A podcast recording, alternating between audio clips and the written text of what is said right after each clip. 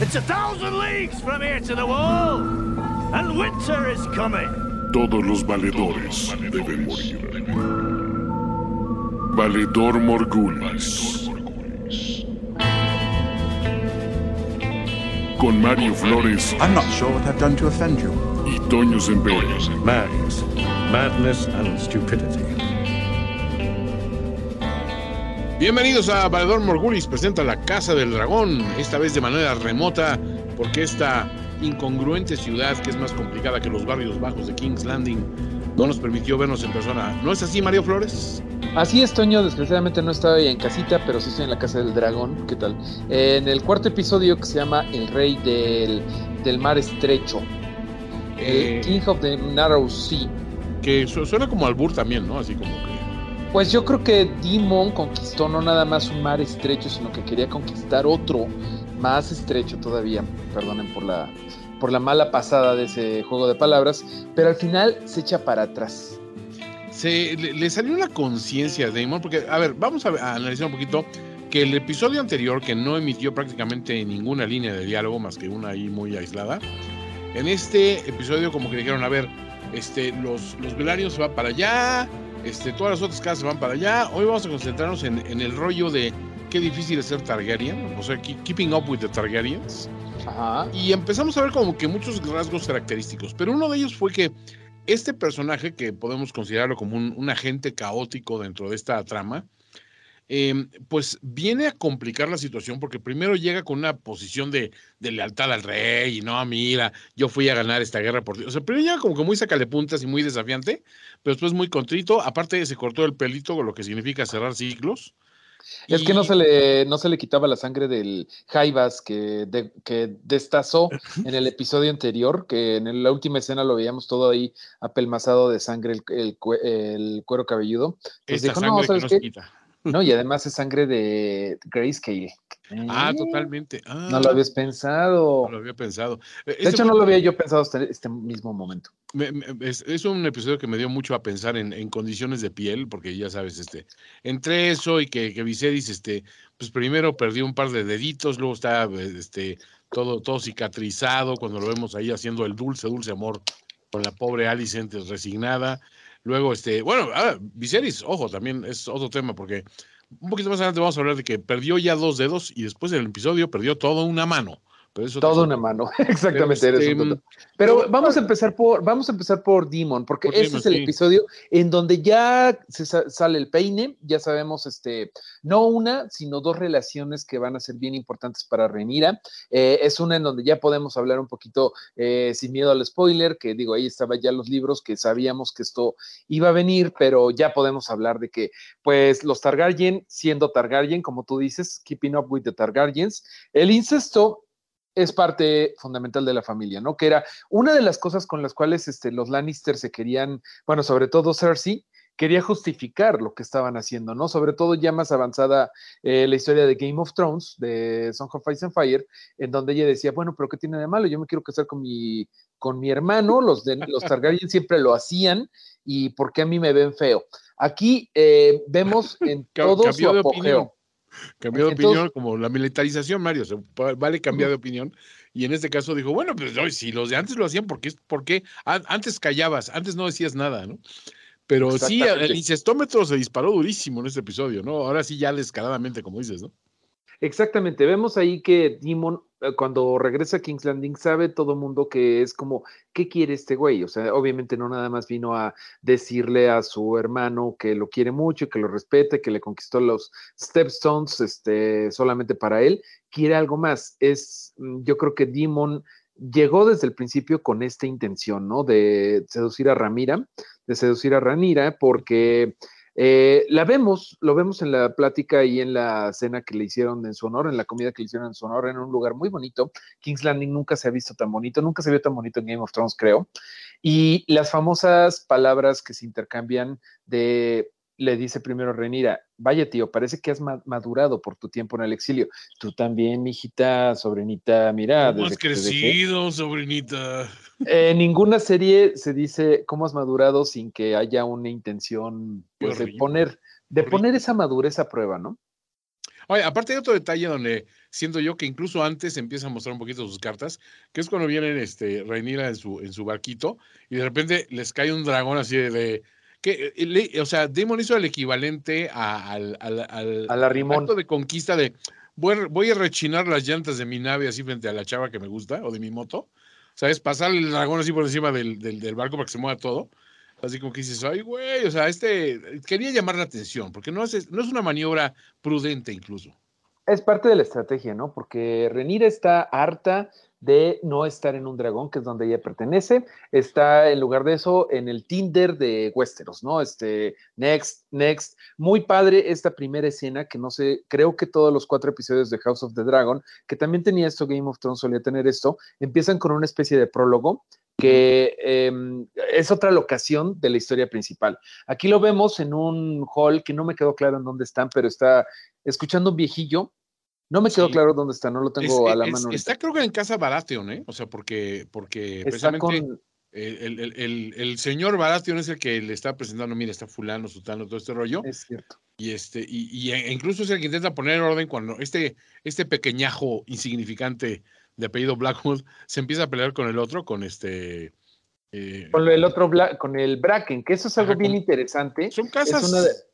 Son casas muy, muy rivales. Este, eh, una la- es la casa Blackwood y la otra es la casa Bracken. Son hermanos prácticamente hasta de terreno. Son este, River Lords, de ahí de las tierras de lo- del Tridente. De hecho, uno está del lado norte y del otro del, del lado eh, sur del, del Tridente.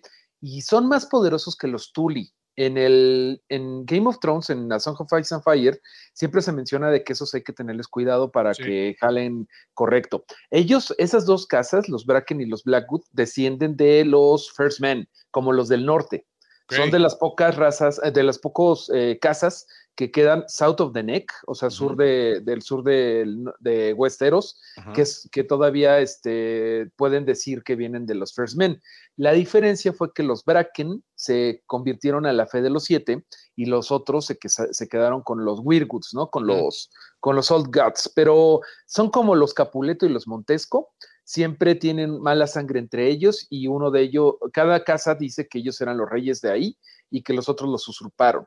Pero en realidad los dos, como se estaban peleando tanto tiempo desde la época de los héroes, cuando todos eran reyes, eh, estaban débiles cuando llegó eh, Aegon Targaryen el Conquistador y, y para, para quitar a Harren, al Harren el Negro, que era el rey en ese tiempo de las Riverlands, y el- la- el- los que pudieron dar más ejército a la causa fueron los Tully, que en realidad son más débiles. Los, los Tully siempre son débiles. Y bueno, después de esta cosa que, como pueden ver, hice la tarea.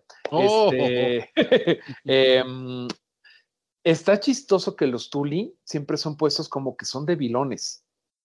sí. Y que los del Bale, los Arryn, siempre quedan como que las mujeres son feas. Eh, eh, eh, Damon lo dice hasta el cansancio en esta ocasión, ¿no?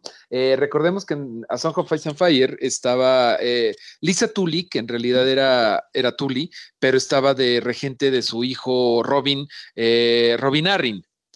Pero como que en general tienen mala fama las mujeres de The Bale. Totalmente. Como que nadie se quiere ir a vivir a The Bale. En The Bale dicen, ¿cómo le hizo una mujer guapa de Bale? Dicen, turista, jajaja, ja, ja", ¿no? Y se ríen.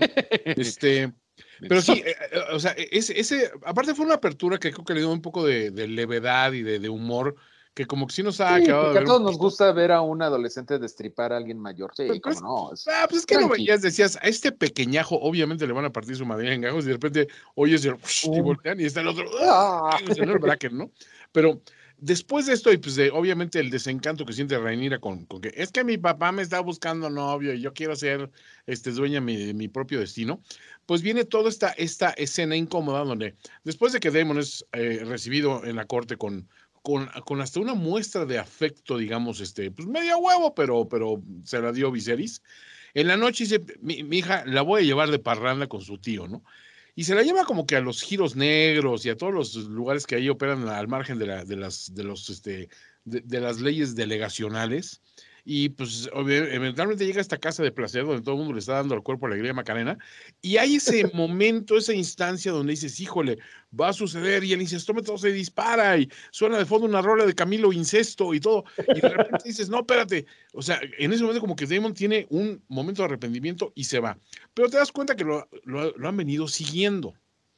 Este, hay un, un, una, un chavillo ahí que se, se, se disimula, porque hay esta, esta figura ominosa que viene a ser como que un predecesor a, a- a Spider y sus pajarillos, este, a, a la araña y sus pajarillos de Game of Thrones. En este caso interpretado por esta miseria, ¿no? Este, la, la, la chica de, de Damon, ¿no? Que es- Misaria, que le dicen Lady Misery, ¿no? Lady Miseria. Este, y, o sea, a partir de ahí se desencadena toda una sucesión de eventos en, en la cual, a ver, primero, eh, Ramira arriesga la vida de, de pues, un miembro del Kingsguard al echárselo al plato, ¿no? O sea, Sí, ese, no, no vamos cualquiera, a esconder ¿no? el casquito y mira que no sé qué y Mira, grandes errores hemos cometido todos cuando quedamos a medios chiles, disculpa Sí. la expresión, y llegamos con, con veneno en el cuerpo, ¿no? A- a- hacia la casa. Todos creo que hemos cometido errores que preferiríamos olvidar, solamente que pues aquí en King's Landing no, no se olvidan las cosas. Lo que pasa en King's Landing no se queda en King's no sé qué- Landing. qué- Se, pues se da a, Cri- a Crispin Cole, a Crispin Cole, que, Kristen Cole, Kristen. Crispin es como le dice Demon, que ya vimos que tienen cierta rivalidad, ¿no? En, en el primer episodio lo vemos que Criston lo tira, bueno, le gana en el torneo, en el de, torneo, sí. que le habían hecho a, ¿a quién le habían hecho? ¿A Demon? Pues, el torneo el, eh, pues, para el nacimiento del primogénito, ¿no? Este, es cierto, es cierto, es cierto, es Y, cierto. y Pero aparte así- hay otra cuestión ahí, o sea, no solo le ganó el torneo, sino que digamos que le, le ganó el, la desflorada de la, de la sobrina, ¿no? Entonces, Exactamente, sí, no es que nos guste hablar de, de- de eso como si fuera un, un bien, pero bueno, pues así es como la, la serie lo está presentando. Este, Kristen Cole, bueno, bastante divertida la, eh, la escena en donde se tiene que quitar las 20 toneladas de armadura que trae encima, ¿no? Este, ahí más sí, práctico. ¿eh? es, es bonito que hasta tuvieron tiempo como de, ya cuando llevaban la mitad de las cosas, otros besitos. O sea, ahí- hoy, en día es para valorar, ¿no? Hoy en día a veces te desespera un cinturón, imagínate entonces, ¿no? Ya ves que el foreplay, o sea, di- digamos que era necesario en aquella época, porque si no, este, en lo que te, en, en lo que te acabas de desvestir se marchitaba el tulipán, Mario. O sea, no, no. Exactamente. Pero sí hay esta eh, de Flowering que yo, yo, yo lo estaba viendo y dije, ay, a ver si no Casa del Dragón, siendo Casa del Dragón, vemos la, la sábana manchada Sí, de sangre. Ya exacto, sabes pero- que son bien elegantes estos cabrones. Afortunadamente no es así. Y al día siguiente, pues el Crispin así de, chale, ¿qué hice ayer, no? ¿Qué pasó anoche? ¿Qué Me pasó? van a correr y apenas es mi primer, bueno, ya tiene varios años, de hecho. Ya Jaja, no años debía hacer eso. Jaja, no debía haber hecho eso. Pero ella está bien contenta mientras las cosas están pasando muy rápido, porque la, el gusano blanco, eh, Lady Miseria, eh, le pasa el, el chisme a Otto Hightower, que pues Otto Hightower dijo, a huevo chismecito y además esto está re bien para mis propias ambiciones políticas de segundo hijo, ¿no? Que no voy a heredar Old Town, entonces yo voy a ser el, el suegro de, el abuelito del rey. Abuelo del rey, el, el, el Otto Hightower, a quien hemos rebautizado como Middle Finger. obviamente. Middle finger, exacto. Bueno, pero middle finger, pues, eh, ¿cómo viste la escena en donde le va a decir al rey cómo está la onda? ¿Sabes qué pasó? Yo, eh, él creo que venía jugando muy bien sus cartas y en este momento como que se abalanzó. Porque poner en, eh, en evidencia a, a Damon, no, o sea, le jugaba súper bien a él, pero para hacerlo tenía que poner también en cuestión la, la dignidad, la doncellez de, de la princesa. Y eso sí, o sea, es donde Viserys dijo, espérate, hasta aquí marco mi, mi, mi raya, ¿no? O sea, con eso sí no puedo. Eso que está diciendo son habladores, esas son puras mentiras. Y, este, y, y obviamente, ¿en qué desencadena esto? Pues en que obviamente va a ser una cuestión de tu versión contra tu versión. Obviamente también sabemos de que estaba pues dolidón Viserys por todo el, el desaire que hizo Rhaenyra en todo el proceso de, de selección de, de candidatos para su mano y el resto de su pecador cuerpecito. Pero mm, también siento que a final de cuentas sigue siendo un padre. Y es donde volvemos otra vez al tema de Viserys en el fondo tiene esa cuestión de ser un hombre fundamentalmente bueno, vamos a hablarlo en, en términos de, de todos los ojetes que pueden ser los de Game of Thrones, pues Viserys como que está en un, en un margen un poquito más hacia eh, pues la comprensión, la conciliación, el no mover demasiado el, el barco. Y de alguna manera le juega un poquito a favor esta, esta cuestión, porque uno, o sea, primero, Hightower pues ya no, no, no pesa, ya no figura. Él, él lo, lo descarta, dice, ya no eres la mano, es más, dame, dame el pin que te regalé, ¿no? Y pum, se lo quita, ¿no? Y a partir de ahí, obviamente, pues, este, Ranira tiene que estar más o menos contenta, pero ahí se la voltean con, bueno, pero pues, Ranira, y ahora ya sabes con quién te tienes que casar, ¿no? Con Lenor Velaryon, que lo conocimos en el episodio anterior, que es el eh, Dragon Rider de Seasmoke, me parece, como, eh, bueno, el dragón Seasmoke, niebla sí. de mar. ¿no? Bien bonito, ¿eh? Está bien bonito ese dragón. eh, es, decíamos el otro día, la, el, el inútil dato de que es el tercer personaje de Game of Thrones, del Game of Thrones verso, que dice Dracaris, eh, que no es un mal match, pero dicen las malas lenguas de los libros que pues, no le interesan mucho a las mujeres. ¡Oh! Eh, esto creo que sí es spoiler de los libros. Oh. Podemos, podemos editar eso, Ah, ¿verdad? no, Pero bueno, es que siempre tiene que haber drama. O sea, ¿cómo va a ser que, o sea, imagínate que fuera, y entonces se casó con Leonor Valerian y vivieron feliz para siempre? No. Em, eh, a él, bueno, eh, Viserys sentencia a, a Re- Rhaenyra que tiene que casarse, que tiene que hacer el, el- su, deber, ¿no? O sea, sí, si fueras hombre sería diferente, pero naciste mujer, mijita, y te amuelas y tienes que casarte con este. Ella dice, va, me caso con él, pero tú tienes que remover a Otto Hightower. Entonces fue una por una. Y como, bueno, eh, yo creo que aquí Otto Hightower eh, le forzaron la mano porque fue como lo mejor que le hubiera podido pasar que su enemigo Demon y Renira pues estuvieran en, en franco incesto contra los deseos del rey. Eh, le- se lo pusieron en bandeja de plata, pero a veces la realidad es mejor, o sea, le convino más de lo que, lo que debió, porque entonces se, quem- se quemó contra Viserys, ¿no? Que le dice ahí este, esto de los cinco días que le llevó eh, ser eh, mano del rey, porque estaba haciendo mi tarea. Y pues qué bueno que resumieron eh, 10 páginas en un dialoguito, porque el Balon, eh, Balon the Brave, del, al que se referían, que murió en una cacería, era el papá de Viserys, era eh, uno de los hijos del rey viejo, de Yeheris, que le dicen el rey viejo porque gobernó un montón de tiempo y se murió muy longevamente, como por ahí de los 65 años. O sea, este, eran otros tiempos, ¿no? La- Era, la- era la- Isabel II de su época, digamos. exacto, pero digo, la expectativa de vida era diferente. Él y su reina, la reina buena, pues gobernaron durante mucho tiempo y por eso venían de, de buenos tiempos de prosperidad, que era lo que intentaba Viserys mantener, ¿no? Ahora sí que como Trump, que heredó la bonanza de Barack Obama y la hacía pasar por él, por, por, por de él, pero Se colgaba el milagrito, dicen. se colgaba el milagrito, pero en realidad Viserys, bueno, sí quería mantener las cosas como lo habían tenido los abuelos, ¿no? Pero pues no se logró. Como dices, le quitan el pin de la mano. Ya veremos quién se queda de mano eh, en el siguiente episodio. Ahora, otras cuestiones que me llamaron la atención, por ejemplo, es que también la relación entre, entre Rhaenyra y Alicent, que, que ah, e- ellas, pues no, no olvidemos que empezó esta serie ellas como amigas muy cercanas, incluso ahí este, de repente, pues medio, algunos se lucubraban, will they or won't they, o sea, van a, Sí. van a, van a perezas entre ellas o qué rollo. Y a final de cuentas, bueno, viene también esa, esa, esta dis- distanciamiento por el hecho, el hecho de, es que te casaste con mi papá y eso no se vale, eso no es de amigas, y córtalas y pues todo eso, ¿no? Y tienen otro momento otra vez como de, de, de cercanía en el que se, se, entienden, pero hay un diálogo muy bueno donde realmente vemos como que los estados mentales de decir una, pues es que, o sea, la, la, la situación de mi mamá fue realmente, murió por estarle este, expulsando este, herederos a la, a la corona, ¿no? Y Alicent, pues como que toma medio, medio personal el, el, la referencia, pero después cuando está ese montaje paralelo de las, de las hechuras de amor, de las, eh, de las consumaciones, de las cópulas, de los ayuntamientos carnales, y estamos viendo que Alicent pues no se lo está pasando precisamente bien, y estamos viendo a su, a su, a su viejito enamorado, pues todo, todo cascarudo y todo este, eh, lleno de, de, de costras y eso, pues como que viene esa, esa, ese cuestionamiento de decir, híjole, pues es que sí, mi papel está muy reducido a ser un vientre de alquiler vilmente para esta dinastía, ¿no?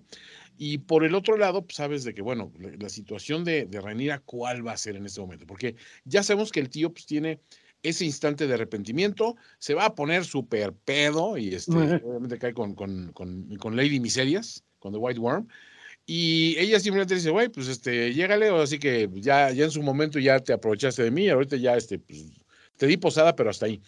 Mandan llamar a, a, a Damon y, y sí lo vemos en una situación francamente lamentable. Llega crudo. Peor cruda ever. peor O sea, cruda sí, o sea, cruda moral, este, cruda de que sí traigas el, el consomecito de barbacoa o la birra, lo que sea, y después su hermano, en las mismas escalinatas donde le rindió honores unos días antes, le pone unas, una, una, una Una madriza buena en- madriza, ¿no? Unas buenas patadas en las costillas. Creo que todos hemos tenido regaños en la cruda, pero este sí se llevó las palmas. Yo creo que Demon, o sea, sí era el plan este, o sea, porque ya lo tenía todo pensado, ¿no? O sea, de ya yo me caso con ella, vamos a restaurar el honor de la Casa del Dragón, y así a la vez yo creo que quería hacer más, este, más fuerte el reclamo de Claim de, las, de los dos, ¿no? De Demon y de, y de, mm, de, Re- de Renira para evitar que los Hightowers se salieran, el Hightower se saliera con la suya, ¿no?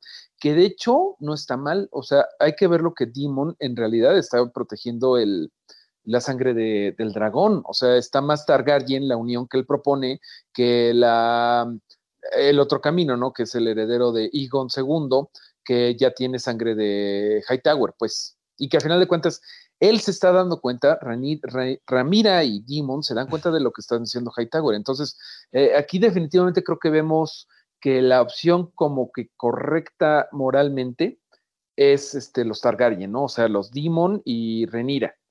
Eh, ¿Cómo le ponemos eso? De, de Dimonira, Dimonira, vamos a ponerla al ship, ¿no? Es más correcto que la otra opción, que Egon II.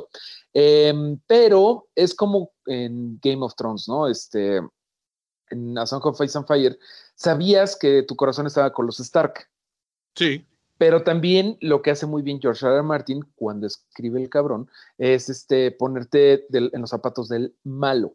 Y los otros también tienen un punto. O sea, también es que eh, sí sería más como políticamente calmado eh, Hightower y la sucesión del hombre directo, o sea, el hijo de, 100%, sí, sí, sí. de, de Alicent. Entonces, eh, por un lado, como lo dice Demon, sí pueden restaurar la, la casa del dragón a su verdadero poder de fuego y sangre.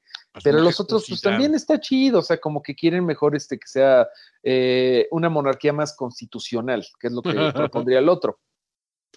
Sí, creo que en- esta parte del juego político, creo que estamos viendo, eh, eh, digamos, una mentalidad muy anclada en ese poder ancestral que les dan los dragones, pero pues estamos viendo que son, es, es, es gente desequilibrada que Pues tiene a su alcance armas de destrucción masiva. Esos son los Targaryen, ¿no? O sea, gente que es, puede ser muy volátil, muy eh, reactiva a, a cuestiones eh, pequeñas que desencadenan en grandes cataclismos.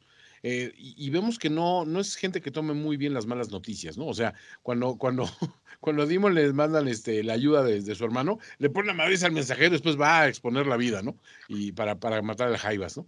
Y después, en este episodio, cuando el rey se entera de que ahí hubo ahí un conato de incesto, pues este, también, o sea, como que explota, eh, corre a su mano, este, manda a estos llamar y eh, prácticamente exilia al hermano y se regrese con tu vieja, no te quiero ver aquí para nada, y a tu hija, y usted se me casa por, por, por las tres leyes, ¿no?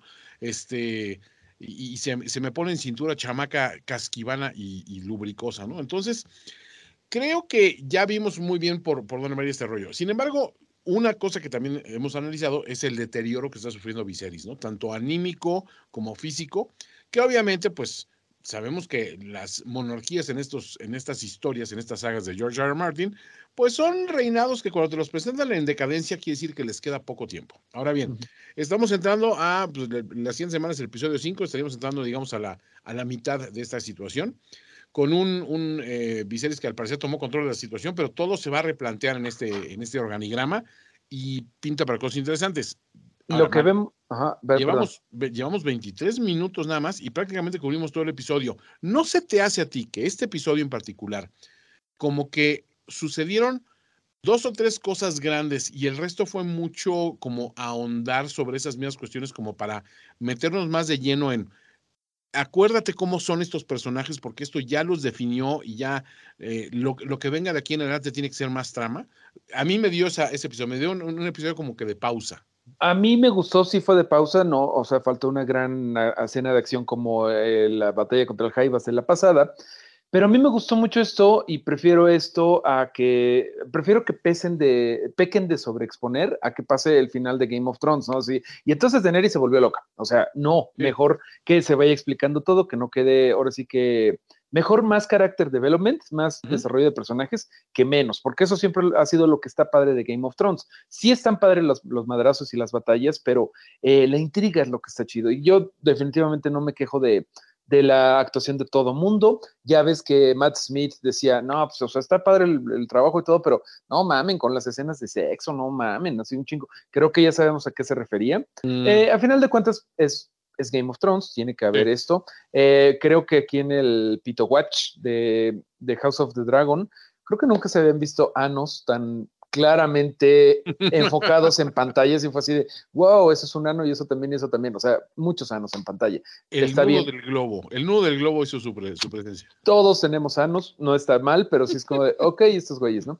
Eh, se me hizo, se me hizo un buen episodio, un poco, este, muy, muy este lenguaje de serie. No, no, no, para nada. Muy lenguaje de serie, eh, cómo se lo lleva a Flea Bottom y a la calle de la, de la seda, en el sentido de que la idea de cómo tienen los gringos de cómo es ir a una zona roja, ¿no? Gente aventando fuego. ¿Por qué? No lo sé. Pero siempre en la serie siempre están echando fuego y este, luego ya echan fuego pasional. A mí me gustó todo esto, este, buen, buena exposición. Eh, Viserys, te digo, no, no me está cayendo mal, él está intentando hacer lo que quiere y como él dice, tú eres mi dolor de cabeza político, Renira. O sea, tiene razón, o sea, Renira, voy a decir que em, no, se, no se da a querer, este, no se da a querer ni para la gente. Ya ves que hay una escena en donde ven el Netflix de Westeros, que son estas cosas de marionetas, y está padre eso porque ya en Game of Thrones lo habían usado como para decir cómo percibía el, pueblo bueno, el chisme, ¿no? Y aquí el pueblo bueno eh, definitivamente la, percibe como, ay, la mamona esa. Algo que es chistoso es que aquí le dicen de forma irónico, irónica, The Realms Delight, o sea, el, como, ¿cómo decirlo? Como eh, el candor del, reino, ¿no? El deleite. el deleite del reino. Porque en los libros sí la ponen como que era querida, y aquí no. No, aquí realmente eso me llamó la atención, o sea, es esa cuestión de que siempre hay un, hay un doble discurso, el de cómo te ven y cómo te ves y cómo, cómo eres en realidad, creo que está bien. Y me gustó ese callback también a, esa cuestión de, pues, esto era lo que, lo que entendía la, la gente, la gente normal, ¿no? El, ciudadano de a pie. Pero mm, sí te diré una cuestión, con todo y esta presentación de que Raneris, pues no ha sido la persona más simpática de eso, hay que celebrar que eh, los guionistas de esta serie, eh, e incluso el mismo Miguel Zapochnik antes de abandonar este, su, su, posición, que todavía, pues eh, eh, luego tendremos que hablar de ese chismecito cuando sepamos un poquito más. Este, mm, creo que el tomarse el tiempo de, hacer este desarrollo para poderle dar después a este personaje un, un, twist o un crecimiento, una cosa así, está planteado un ritmo correcto. No es la situación, no es el problema que tiene ahorita, por ejemplo, por hablar de otra, otra serie que, que está la ocupación forzada porque son concurrentes y la temática es similar, que es la de los anillos del poder, donde ya tuvieron que hacer como control de daños con declaraciones de, no, no, yo sabemos que en los tres episodios que llevamos, Galadriel es inmamadriel, pero, pero van a ver que después va a tener un viaje de humildad, porque hasta este momento no hay un solo rasgo que te haga sentir como que una especie de afecto, admiración o, deferencia al personaje. El personaje, en ese sentido, hay un carácter assassination muy grave por parte de los guionistas, y en esta serie que está supervisada por el mismo autor, sabes que él va a saber hasta dónde llevar eh, esta personalidad de Rainira y cómo, eh, digamos, presentarla a cómo realmente es su, su desempeño en los libros, ¿no? Tú le traes muy mala fe a los anillos del poder. Está, está bien, está bien padre. Aquí no, ya sí al tercer episodio, al tercer episodio que era, me habían dicho que hasta el tercero iba bien, y ya, en este tercer episodio ya me rompieron. Ya dije, mi buena voluntad se acabó. Está... No, yo, yo lo estoy disfrutando. Yo digo, ay, sí, el número, rodea, porque como, como no tengo vela en el entierro, no soy tan fan de, de Tolkien. Está como de, ay, está divertida, nomás pinches orcos, culeros. Está súper bien hecha, o sea, eso sí no, le, no le niego nada, o sea, y se ve el dinero, pero, y el aguacate a, flor de piel. Pero el tratamiento que tienen los personajes es, y sobre todo, la resolución de conflictos está hecha como que, bueno, ya vamos a resolverlo para que haya otra escena padre, eh, donde veamos así este, escenarios y todo. O sea, está hay, hay una cosa torpísima que es cuando el, el humano que está con Galadriel eh, le roba la, la espadita élfica, el, el puñal élfico al, al capitán este, al papá de Isildur, Ajá. y se lo da, o sea, en medio de la, de la corte, se lo da así de, toma, pero ya no lo pierdas. Y es como de, güey, que no todos los ojos de toda la corte los estaban viendo.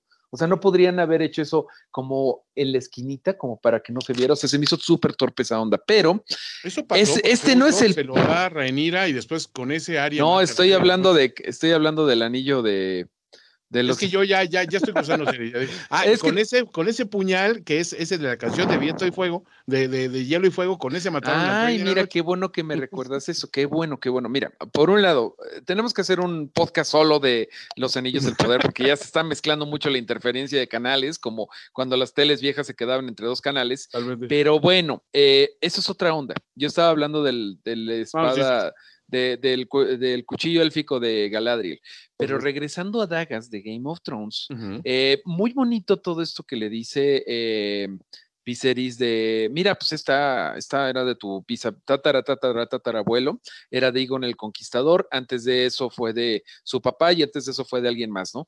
Y según esto, ahí las runas eh, élficas, digo, no, perdón, de Valirio, este, está ahí la cosa de que La de, de la profecía de, de- de- ajá, del príncipe prometido. Pero bueno, esto, según yo, y repito, sí es completamente que lo están inventando de la serie, porque según, según mis cálculos, o sea, según yo, más bien, según que googleé en internet, la profecía del fuego y hielo eh, solamente se había hablado en, en A Song of Ice and Fire, en Game of Thrones, eh, lo había referido eh, el, el Meister Aemon, el de. Nightwatch, el Targaryen que se hizo eh, Meister, Miembro, sí, Maester de la Nightwatch, ¿no? y lo ven en unos viajes, este, en, en uno, pues literalmente en unas alucinaciones en la casa de los no muertos eh, de Neris, pero según yo esto lo están metiendo, pero está bien, pues, o sea, Está bien más de- resuelto, está, está padre porque a lo mejor dicen, bueno, yo, mira, no creo que esta serie nos la lleven hasta el momento ya mero mero este donde conecta con Game of Thrones.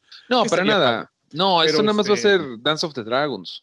Sí, yo que va, va, va- a acabar ahí, pero sí está padre que tengan esas referencias porque es bueno, a final de cuentas todo es parte del mismo ecosistema. ¿Algo más, Mario, que hayas notado? Porque hoy hicimos un- un- una labor sumamente eficiente en reseñar este episodio. Así es, Toñito. Eh, pues no, nada más que eh, todo bien hasta que piensas que la profecía del príncipe que fue prometido no se cumplió en la serie, porque, o sea, un- unas cosas las hizo Arya, otras las hace Bran, otras las hace... Y ellos no tienen sangre Targaryen, pues. ¿Qué tal? O sea, en realidad Daenerys y Jon no hacen lo que se supone que iban a hacer, o sea, la, la defensa del reino. Los que lo lo que hacen, es que las profecías, esto es como lo de Nostradamus, o sea, hicieron muchas y unas pegaron y otras no. pues sí, definitivamente. Pero bueno, eh, yo estoy, yo sigo enojado con el final y ya sabes. este, todo mundo. Toño. ¿Tú qué más quieres agregar? Pues nada más que agradecerles a las personas que han estado escuchando este podcast y por supuesto invitarlos a que sigan escuchándonos, suscríbanse, denle like, este, etcétera, etcétera, recomiéndenlo y nos vemos la próxima semana, ¿te parece? En otro episodio de Valedor Morgulis presenta la Casa del Dragón. Mario Flores, ¿dónde te encuentras en tus redes sociales? Mareo Flores en las mejores redes sociales, Toño. Y a mí, finísima persona, en las peores, así que nos vemos la próxima semana. Hasta luego, amiguito. Adiós, Toñito. Gracias a todos. Bye. Tell me the truth. Do you want an end to this engagement? Valedor Dohairis. valedores deben servir. Esto fue Valedor Morgulis. Con Mario Flores y Toño Sempero. Una producción de finísimos.com.